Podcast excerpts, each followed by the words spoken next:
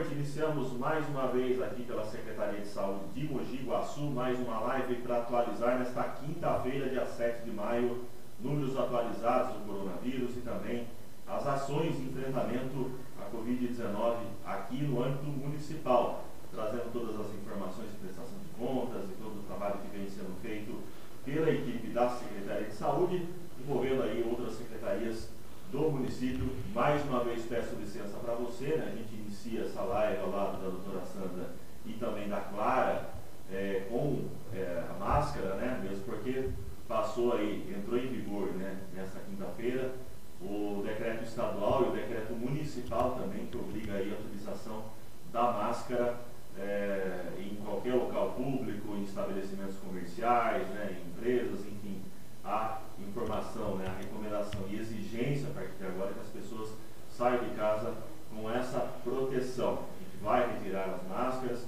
Eu sempre dou meu boa noite e peço sempre à doutora Sandra né, passar, inclusive, né, orientações para que a gente não retire a máscara de qualquer forma, enfim, para que tenham cuidado, porque passa a ser agora, né, doutora Sandra, um sim. item essencial que vai é. ficar no nosso cotidiano, certamente. Sim, tempo, né? sim, nós, nós teremos que nos acostumar. E aí eu vou aproveitar, porque como isso vai ser um item básico do nosso dia a dia, é fazer uma demonstração no processo de retirada com segurança da máscara, que a gente vai utilizar é, esses amarrios aqui.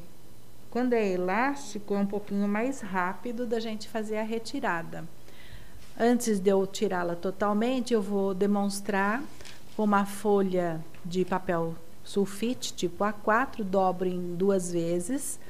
Vou recortar um pequeno retângulo aqui no centro, para que eu possa acondicionar essa máscara num papel, que é uma forma simples de você levar essa máscara com segurança para a hora que você chegar em casa e necessitar entrar em sua residência sem o contato com a superfície externa que supostamente estaria contaminada, né? Então eu peguei aqui por elas, vou colocar através deste furo o elástico ou os amarrios e desta forma eu coloquei a máscara aqui de um jeito mais seguro para transportar e levar até o ponto da, da área da minha casa, onde eu vou fazer a limpeza, higienização dela, lavagem dela. Então, desta forma, eu tenho uma, uma maneira segura de transporte de um material potencialmente contaminado, né? Sempre precedendo a retirada da máscara do álcool gel nas mãos depois que eu coloquei no papel, eu novamente faço essa higienização. E a higienização, tanto com, com o sabão quanto com álcool gel, deve é, ser realizada por pelo menos 20 segundos entre todas as superfícies. Até está seca, né, Sandra? É, até secar. Tá ok? Então, essa é a recomendação entrando em casa, lembrar-se também de retirar o calçado, usar um, um outro calçado para andar dentro do domicílio que não tenha ido à rua, é, retirar a roupa, já ir para o banho, se puder retirar, é quase que como uma paramentação e desparamentação de centro cirúrgico, né? Pela parte interna da roupa, fazendo o movimento de rolamento da roupa pelo avesso, sem sacudir, e já levar num saco ou para a área de limpeza e de higiene das roupas no, na sua casa. Acho que é isso, Paulo. Em resumo, é essa orientação aí para o dia de hoje. É, parece uma coisa até muito simples, mas é, é, é, eu acho que esse trabalhinho simples do dia a dia que a gente consegue driblar esses problemas, esse medo Sim. do coronavírus, enfim, se cada um fizer a sua parte, utilizar a máscara, ter né, esses hábitos de higiene pessoal que são importantíssimos, né? chegando em casa sempre, adote isso para o seu dia a dia, que eu acho que é muito importante.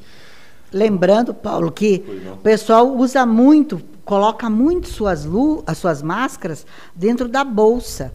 E isso você contaminou todos, todas as coisas que você depois vai precisar pegar, pôr a mão, estarão contaminadas, porque a parte externa da nossa máscara provavelmente está contaminada. Então, pode ter vírus, pode não ter, mas ela está contaminada. Então, a gente não deve jogar as nossas máscaras dentro das bolsas. Até tem uma pergunta aqui de alguém que está nos assistindo, a Cidinha, ela pergunta, olha, para a Clara e a doutora Sandra, queria saber por que, que não podemos fazer consultas e exames como fazia antes de, do Covid da Covid-19 exames e consultas de rotina para diabético, colesterol, etc. É, é importante a gente começar primeiro a história do Covid, né? Uh, nós não tínhamos e não temos muito conhecimento da doença do, do, da doença da pneumonia causada pelo Covid. Então a gente foi tomando as experiências dos países anteriores que tiveram, como eles procederam. E uma das questões que na época nós começamos a discutir, que foi tudo que não era urgência e emergência não era suspeita de Covid, deveríamos suspender num primeiro momento nos serviços de saúde, para que a gente não expusesse as pessoas que estão uh, saudáveis ou um diabético, um hipertenso que não tenha se contaminado pelo Covid em contato com alguém que possivelmente pudesse estar com Covid. Então, como são as pessoas mais vulneráveis, nós estaríamos colocando em risco a vida dessas pessoas. Portanto, foi, foram suspensas isso no país todo, todos os atendimentos de rotina. Já estamos discutindo como voltar o atendimento ou como voltar, porque obviamente nada será como antes mais, né? Vamos ter que nos organizar para não ter aquele monte de gente nas salas de espera dos postos de saúde.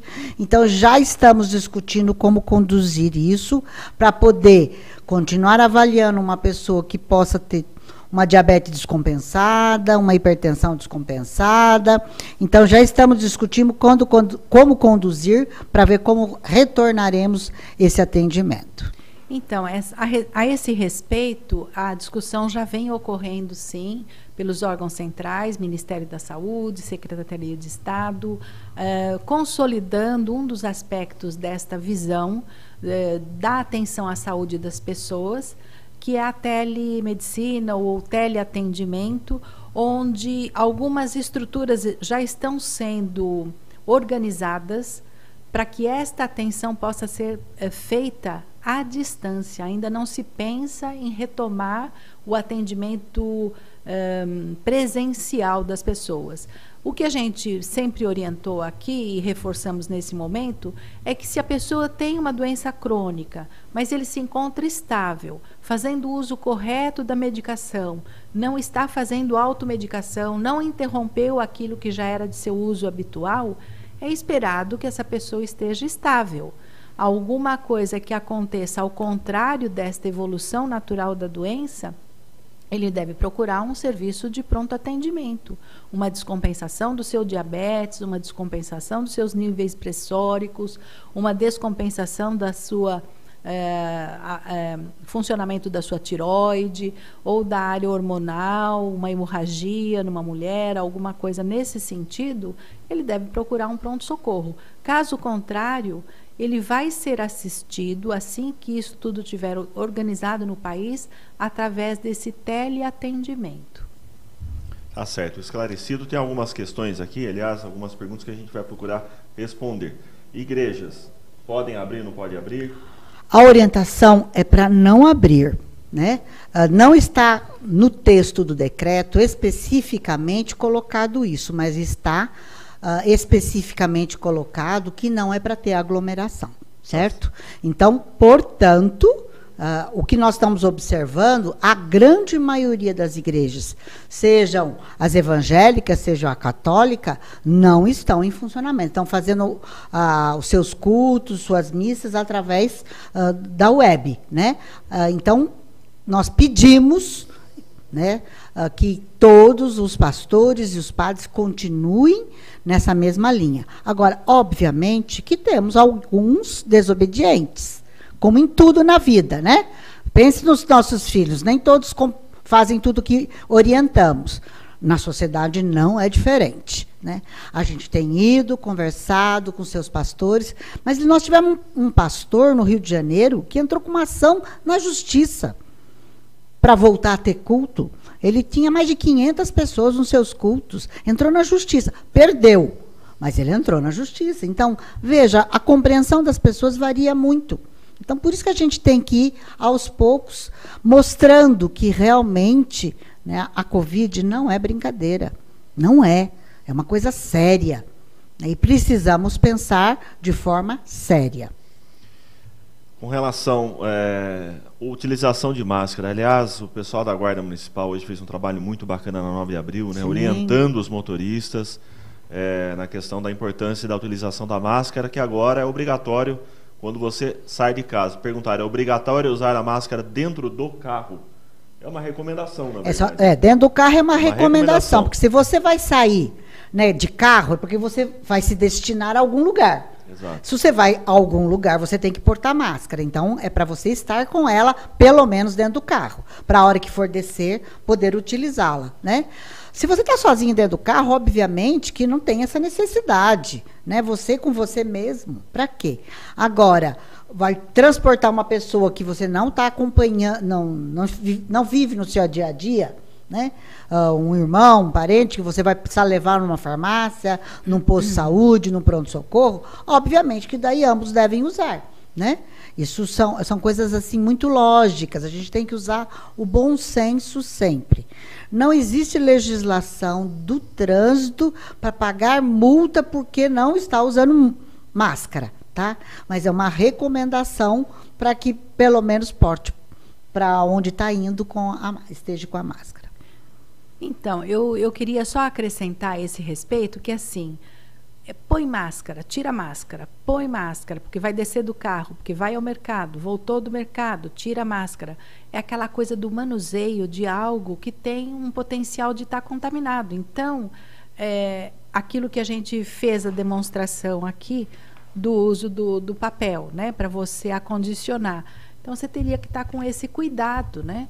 Para poder tirar e pôr a máscara. Né? Na hora que você tira a máscara daqui de dentro, você tem um risco de se contaminar ao retirar a máscara e, reco máscara e, e recolocar no seu, no seu rosto. Então, está saindo de carro para ir ao trabalho, para ir ao mercado, para ir a uma farmácia, a uma instituição pública, já vai de máscara. Sai com ela e só a hora que você retornar em casa você retira. O risco é menor de você manusear um, um, um item potencialmente contaminado. Até perguntaram se pode colocar a máscara dentro de saquinho plástico. Sim, pode também, pode também. Lógico. É que o papel é um pouquinho mais fácil, né? Só para isso. É, Uma é folha só, de papel é um qualquer jeito, um tem. É um é. jeito, mas se tiver um saquinho de plástico também, tranquilo.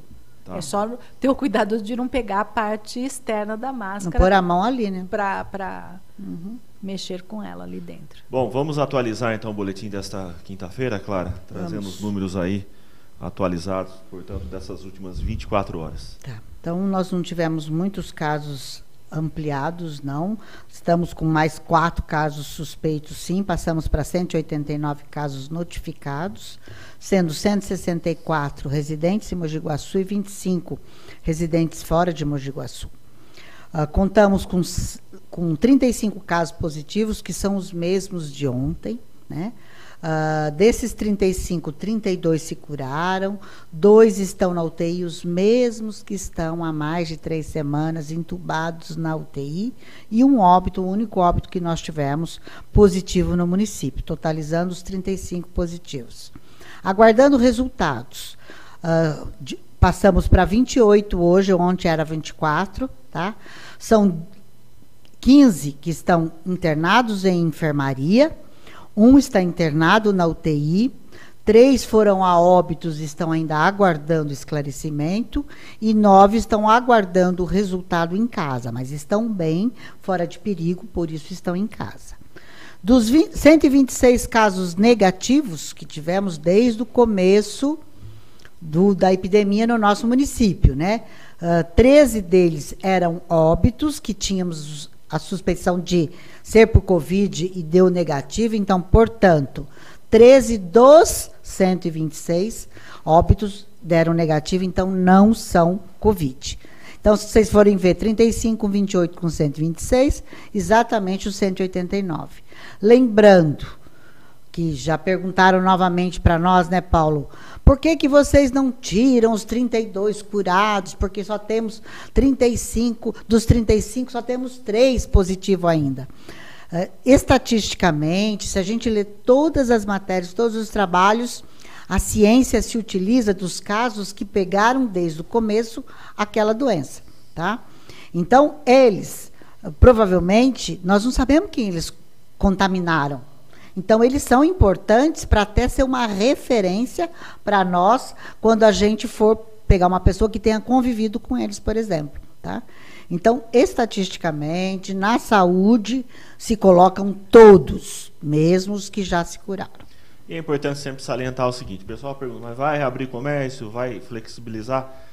Não adianta o município criar um plano de ação e colocá-lo em prática, sendo que o próprio Ministério Público, o próprio governador do Estado, a própria Justiça tem né, atuado com, com, com muita força nesse sentido para fazer com que todos os municípios do Estado de São Paulo sigam rigorosamente o decreto do governo do Estado. Municípios que tentaram criar a legislação própria tiveram que voltar atrás. E não tem como. O município de Mogi Guaçu tem montado, graças a um ótimo trabalho da Associação Comercial e Industrial, um plano de ação de retomada né, do, do, da reabertura gradual de estabelecimentos comerciais, daqueles não essenciais que não devem funcionar. Porém, vai depender do anúncio amanhã do governador para ver se essa flexibilização pode ocorrer ou não. Porque se o município é, ele está dependente aí do decreto do governador do estado, não adianta adotar uma regra própria, porque fatalmente o Ministério Público, que já avisou, o Ministério Público do Estado de São Paulo já publicou várias notas e isso já foi encaminhado para todos os municípios, o município que contrariar o governador do estado, não adianta, vai ter que voltar atrás, vai ser obrigado a adotar o decreto do estado. E se o estado permitir, com toda certeza, não só Mogi Guaçu, mas como todos os municípios da região e os municípios nas regiões onde isso puder acontecer, é, com, com toda certeza vai flexibilizar. Mas depende de uma ação única do governo do Estado. Não é má vontade, não é, nesse momento, decisão política do prefeito ou não. Mas depende, sobretudo, da análise técnica do governo estadual, que tem um corpo técnico por trás que está analisando essa situação. Em grandes cidades, e a Clara talvez possa falar um pouco melhor, a pandemia está assustando muito. Região metropolitana de São Paulo, Campinas, que passa a ser uma preocupação, e também a cidade de Santos. Santos, isso. Né? O litoral de Santos. É. Então não adianta a gente querer vender aqui ilusão, achar que é uma decisão política de A, B ou C. Esquece. É uma decisão do governador. Então vamos deixar bem claro, tá? A gente sempre procura fazer lives bem técnicas aqui para poder passar essa confiança para vocês. Então, quem nos assiste, é importante dizer o seguinte, que a decisão é do governo do estado. Se amanhã ou depois flexibilizar, olha, aqui nessa região vai ser permitido flexibilizar algumas atividades, com toda certeza ninguém vai ser contra isso. Mas vai depender unicamente do que? Critério técnico. técnico. E um dos critérios, que aliás é importante, deixar bem claro, que foi divulgado pelo governador, é que os municípios teriam que ter o quê? Testes disponíveis. O Ministério da Saúde não está encaminhando testes para os municípios. Quantos testes a gente recebeu do Ministério da Saúde até agora? 72 recebemos antes de ontem, 72 testes. O que, que dá para fazer com isso? E assim mesmo as regras são bastante rígidas. É só para quem é sintomático, trabalhador ou militar que tenha tido sintomas e está há 72 horas sem sintomas. Então, só nesses casos ainda podemos utilizar esses 72. Então, assim, não adianta querer falar que o critério ah, é da Secretaria de Saúde de Mogi Guaçu. Não. É de todo o Estado de São Paulo, não adianta. Então, é a Secretaria Estadual de Saúde que determinou que vai ter que ser dessa forma, está sendo dessa forma até o dia 10 de maio. A partir de 11 de maio, vai depender do anúncio que será feito amanhã, meio-dia e meio, no Palácio dos Bandeirantes, que é quando acontece a coletiva aí, que geralmente é encabeçada pelo governador do estado, João Dória. Então, pelo, que, é, pelo que o pessoal técnico da Secretaria de Saúde do Estado tem conversado conosco, eles estão com todas as possibilidades do Estado na mesa. E estão discutindo uma região por região. Né? Isso é importante porque o que, que nós estamos vendo no resto do país? Né? Lockdown em Maranhão, em Fortaleza, não é isso? E não é o Maranhão inteiro, algumas cidades, a capital e algumas no seu entorno. Né? E é fechamento total mesmo. Ceará, qual outra? Rio de Janeiro estavam falando cogitando de também, de, cogitando ontem de também ter lockdown. Então, gente, a gente vai ter que analisar o conjunto de fatores técnicos. Não é uma decisão política do governador, inclusive. Ele discute com os técnicos e eles põem na mesa todas as possibilidades. Eu ouvi algumas conversas, inclusive, que alguns centros, Santos, Campinas, São Paulo e Grande São Paulo, né, as cidades no entorno da grande capital, uh, eles estavam com proposta, inclusive, de fazer lockdown por, por conta da situação de falta de leito já. Né? Leito de UTI e leito clínico para internação de Covid. Então, se nós já chegamos aqui na nossa região, aqui pertinho da gente, numa situação dessa, gente, será que nós queremos ter ilusão de achar que segunda-feira estaremos abrindo as coisas? Eu não consigo enxergar assim. Tá? Mesmo porque eu fico muito preocupada. Estamos aqui ao lado de Campinas, ao lado de São Paulo, né, grandes centros que estão com muitos casos e muitos óbitos. É, e a região já contabiliza 1.013 casos positivos em 30 municípios aqui, né, na, na, região de Campinas. É uma informação que eu colhi agora aqui pelo G1 Campinas. É, então a gente vê que já foram registradas 63 mortes por Covid-19 em 14 cidades. Inclusive é um caso nosso. Um caso né? nosso. Uhum. E, ah, mas quais critérios de repente vão determinar?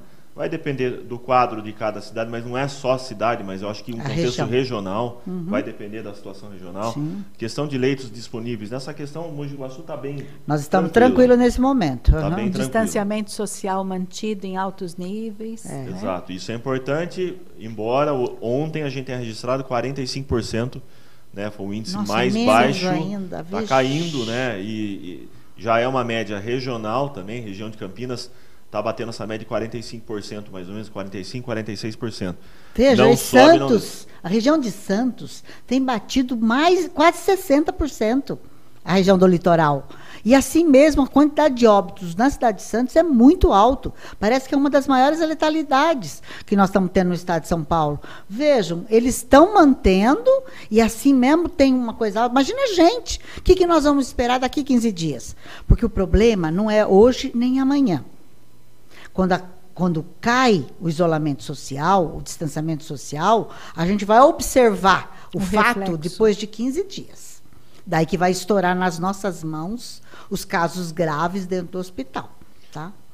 Pessoas aqui perguntam com relação às cirurgias eletivas. Elas foram suspensas no municipal. Tem Sim. data para ser retomado isso? Ainda não temos data, porque depende todo desse cenário. Né?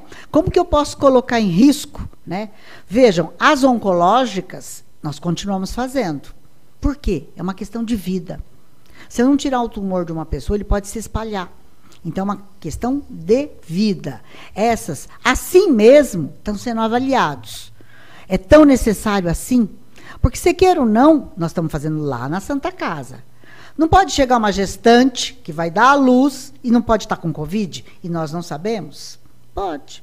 Não pode chegar uma criança com Covid e nós não sabemos? Não pode chegar alguém infartado e vai ser atendido na Santa Casa e a gente sabe que uma das, uma das patologias do Covid é o as infarto. Cardiopatias, né? É, são as, é, os cardiopatas pioram os seus estados, o seu estado geral, tá? Não pode estar tá contaminado, então a gente poria em risco as pessoas para fazer uma cirurgia que pode ser adiada. Então, portanto, não temos planos ainda como a doutora disse. Estamos planejando como atender, como atender as doenças ainda. crônicas de forma à, à distância. Né? Estamos vendo até de trabalhar com o WhatsApp dentro das unidades de saúde, Sim. junto a todos os agentes de uh, comunitários de saúde. Estamos vendo essas possibilidades para poder estar tá mandando mensagem, perguntando como estão, para eles poderem nos retornar. Então, estamos tentando viabilizar várias formas, mas colocar em risco as pessoas para fazer uma cirurgia eletiva sendo que pode ser adiado um pouco, não dá, não dá para a gente concordar nesse momento com isso, pessoal. E uma informação bacana, né? A Secretaria de Saúde recebeu doação de é, muito material para a confecção de máscaras, né? Sim. né? Mais de 3 mil máscaras foram distribuídas, né? Esse material que foi confeccionado e a informação aqui da, da Maria Clara, Sim. funcionária da Secretaria de Saúde. E eu gostaria de publicamente aqui, Clara, agradecer as pessoas que se envolveram nessa ação, Sim. além da Maria Clara, do próprio Luciano da Saúde que contribuiu bastante para a campanha outros profissionais da Secretaria de Saúde, mas quem também ajudou tá a confeccionar, uhum. que é a Rosiane, a Lucimara, a Nadir, a Regina, Rita de Cássia, Silvana, Iramália, a Zeli, Gisele, Ivone, a Vera, a Samara, a Lúcia, a Terezinha, a Maria, a Maria Benedita e a Solan, Solange, ou Solange, que, enfim, todas essas pessoas se envolveram na confecção dessas máscaras. Agradecemos demais. A confecção dessas máscaras continua e o município também está adquirindo máscaras né, para distribuir para as pessoas que mais necessitam. Ter mais Através da promoção né? social. Uhum. Então, pela promoção social, exatamente. Então, a gente agradece quem se envolveu nessa ação, que eu acho que é, que é muito importante. E mostrar. Ah, e o pessoal falando, ah, mas o guarda municipal hoje não estava com a máscara. Não, não o pessoal que estava na 9 de abril, todos eles estavam Todos com estavam com máscara. Ah, uhum. Eu passei por lá e eu vi. E uhum. o pessoal está usando sim. Aliás, dentro dos, das repartições públicas, a prefeitura, todo mundo usando, trabalhando, entendeu? Dando exemplo. E quem não está usando está sendo advertido ali dentro, sabe? Sim. A usar, a gente, enfim, está orientando a usar para tomar esse E tipo lembrar, né? É, é desconfortável até a gente se habituar a uma nova prática, a uma nova. Ó, é, não é fácil mesmo, gente, né? Então a gente vai ter. Ó, vamos orientando. Vamos, não, gente, tem que ficar, por favor. É uma forma de você proteger o outro também, né? Então, não queremos aqui fazer caça às bruxas, fazer punição. Vamos orientar e convencer. Né, tecnicamente as pessoas que é importante um proteger o outro. Uhum. Isso que é importante, né? Então, assim, a gente sempre tem passado as orientações. Eu acho que amanhã, possivelmente, né, a meio-dia e meio, na, na, coletiva do governador de estado, possivelmente teremos orientações do que vai acontecer a partir da próxima semana, uhum. porque isso norteia o trabalho da Secretaria de Saúde, do COI, dos profissionais da saúde do município. São quantos profissionais na, na saúde do município, no geral? No geral, se a gente contar pelo SUS, Santa Casa, Hospital Municipal e os postos de saúde, quase 2 mil trabalhadores de saúde. Entendi. É bastante é, gente. Muita gente. Tem que agradecer o trabalho Com deles, certeza. Né? Porque o pessoal está se empenhando, está tá fazendo das tripas ao coração. Coração, porque eles têm tanto medo como qualquer um de nós. Quem está lá na ponta, na assistência, sofre a angústia de poder se contaminar e levar para dentro da sua casa. Nós nunca podemos esquecer nisso. Tá? Só que a profissão que ele abraçou vai fazer isso. Então, eles têm tanto medo quanto nós. A gente fez treinamentos de como atender, como, uh, como a doutora coloca todo dia aqui, né? Ensinar por máscara, ensinamos como pôr avental, como pôr gorro, tudo. Nós fizemos treinamento de tudo. E temos uh, pronto todos esses treinamentos que estão sendo feitos e estão sendo repetidos, porque às vezes a gente pode ter esquecido, né? Uh, lembrando que Alguns trabalhadores, até o dia de ontem, da saúde, que ficavam na retaguarda da assistência, não usavam máscara.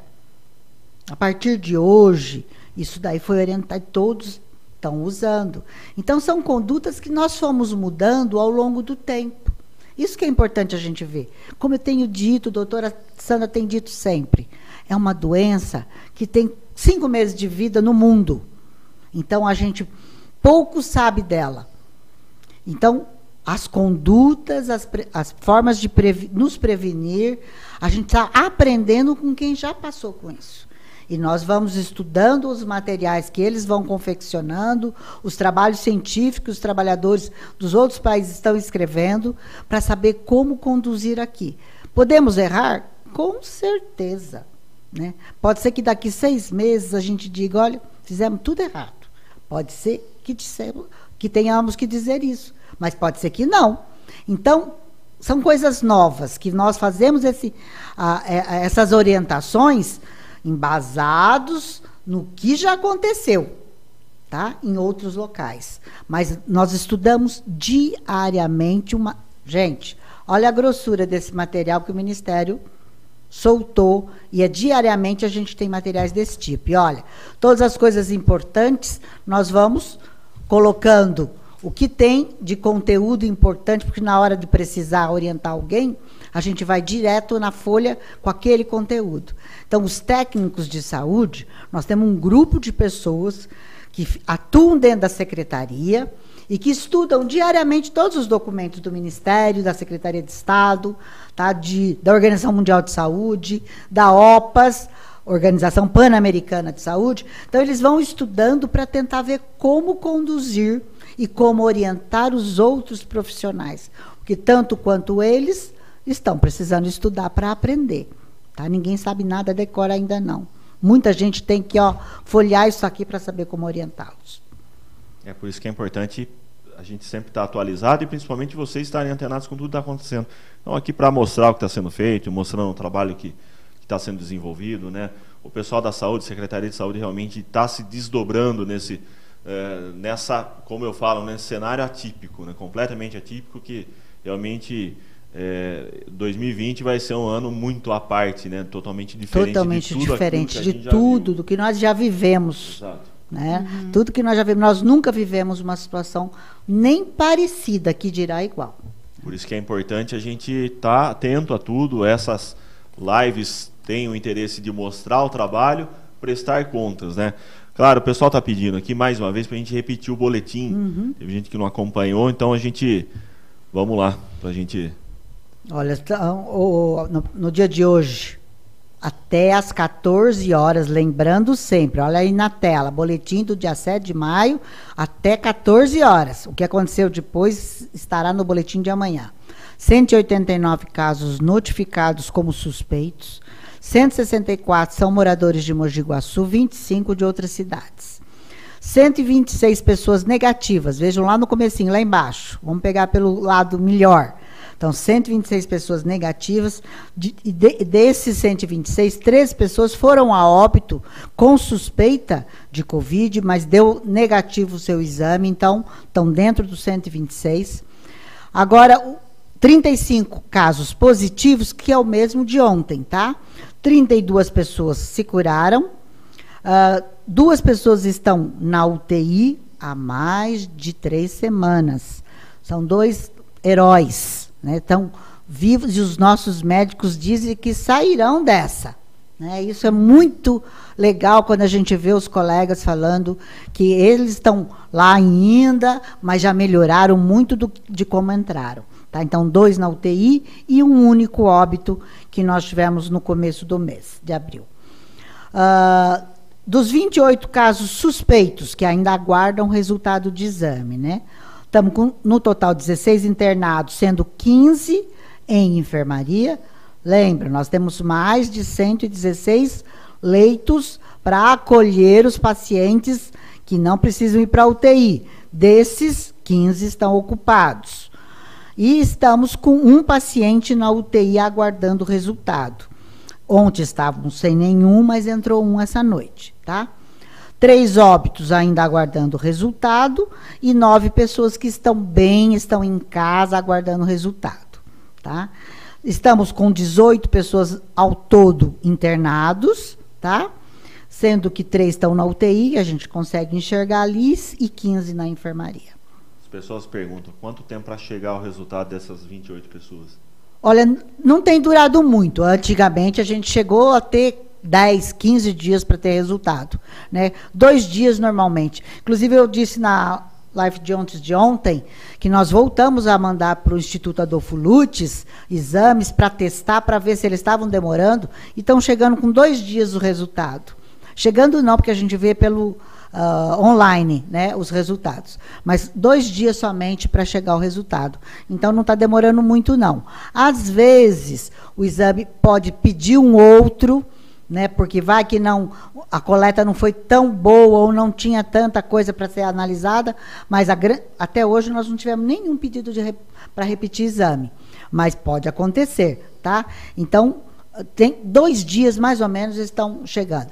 Lembrando que a gente tem dois tipos de exame, né, doutora? Uhum. A gente tem o PCR, Sim. que é aquele que, que faz Você no nariz e na garganta. Pesquisa o vírus. Quando que eu posso pesquisar vírus? Do, tri- do terceiro ao quinto dia de, de sinais e sintomas, tá?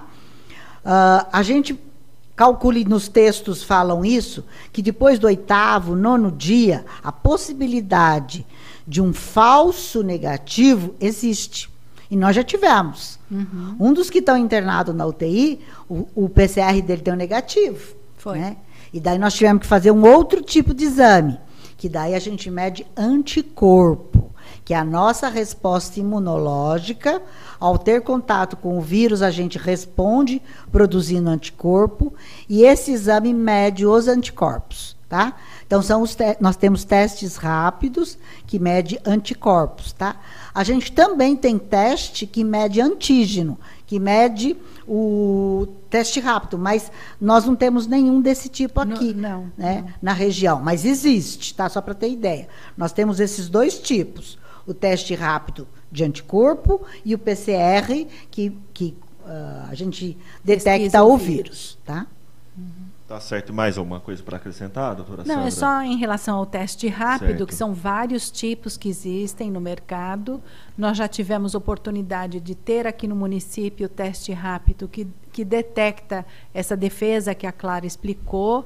Essa defesa ela se dá em dois tempos, numa fase aguda, inicial da doença, aparece um determinado tipo de anticorpo e depois vai aparecer um outro tipo de anticorpo que fica como se fosse uma cicatriz a gente chama de cicatriz sorológica, que vai permanecer por muito tempo. A clareza disso, de quanto tempo, qual é o percentual de falso positivo, falso negativo, por quanto tempo essa Depende pessoa ainda continua eh, eliminando esse vírus, são incógnitas que a gente ainda não tem clareza para a resposta.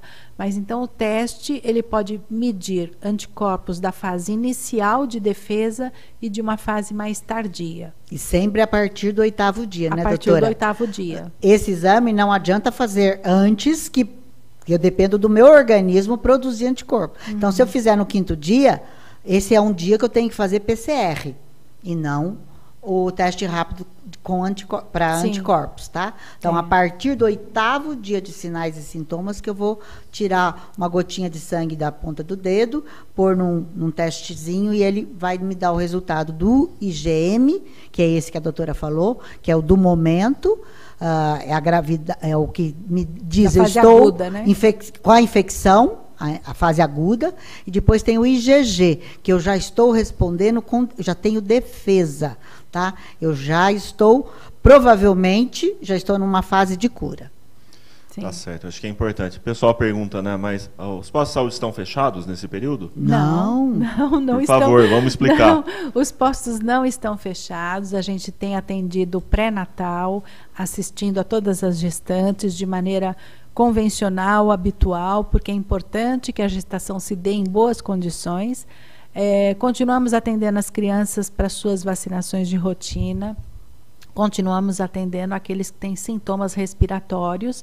Todos eles são cadastrados e são monitorados a cada 24 a 48 horas pelo prazo de 14 dias, porque se nesse período houver alguma Piora ah, do caso. pior agravamento, há necessidade de se investigar com mais cautela a possibilidade disso estar associado ao Covid, ao vírus que a gente tem mais receio no momento. Né? Então, as unidades de saúde estão sim abertas para isso e a gente já está recebendo orientações do Ministério, estamos nos preparando para que também possamos acompanhar à distância aqueles casos crônicos, porque a gente não tem ideia ainda por quanto tempo a gente vai ficar nessa situação de anormalidade na rotina de atendimento dessas unidades de saúde.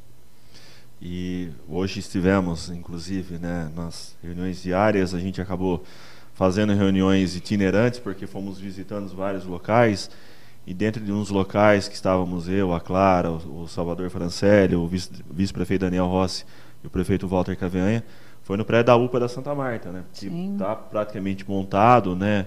São quantos leitos lá? O, nós pedimos o cadastramento de 37 leitos, mas se precisar por mais leitos lá, ainda tem comporta. É que nós tivemos que fazer toda uma adaptação, né?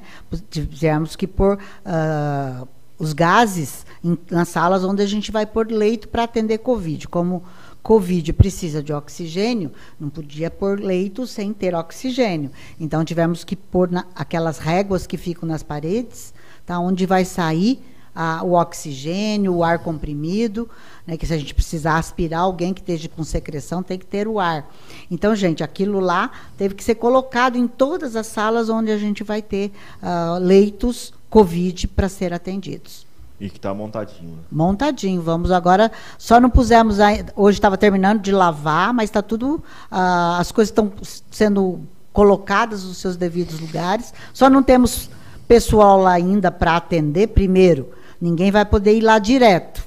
Lá não será uma porta aberta de atendimento, mas sim uma unidade hospitalar de apoio ao hospital municipal. Como sempre eu digo, o hospital municipal é o hospital de Covid do nosso município.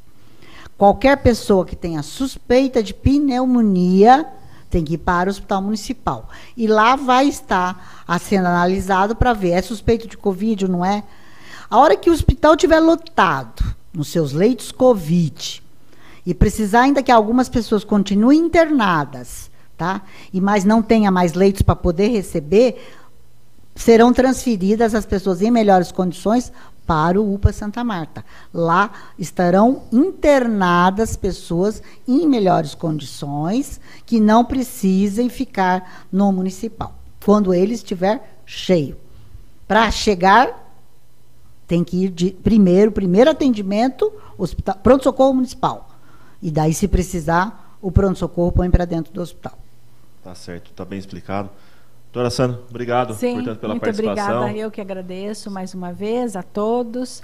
Lembrando de passar o sabonete na lente, né? Por dentro e por fora. Limpar com um pano macio e um, ou um, um papel higiênico para ele não embaçar na hora do uso da máscara. Isso que é importante. Obrigado, Clara. Amanhã a gente. Amanhã estaremos aqui de novo, aqui. Paulo. Boa noite a todos. Obrigado pela participação. Lembrando então que amanhã, meio-dia e meio, tem coletiva do governo do estado. Né? O governo do estado possivelmente deve anunciar aí é, as próximas fases desse trabalho de isolamento, dessa quarentena, né? Todo cuidado agora vai ser necessário. E às seis da tarde daí a gente vem com o nosso boletim do município, né? Trazendo atualização dos números e também das ações de tudo que possivelmente pode acontecer aí a partir da próxima semana, mas contando sempre com a colaboração. Use máscara ao sair de casa Fique em, em qualquer casa. circunstância, mas se puder ficar em casa, melhor ainda, né? Que isso vai ajudar, sem dúvida alguma, o vírus não se alastrar. Obrigado pela participação, obrigado pela paciência e amanhã, a partir das seis da tarde, estaremos aqui de volta. Forte abraço, até amanhã, se Deus quiser.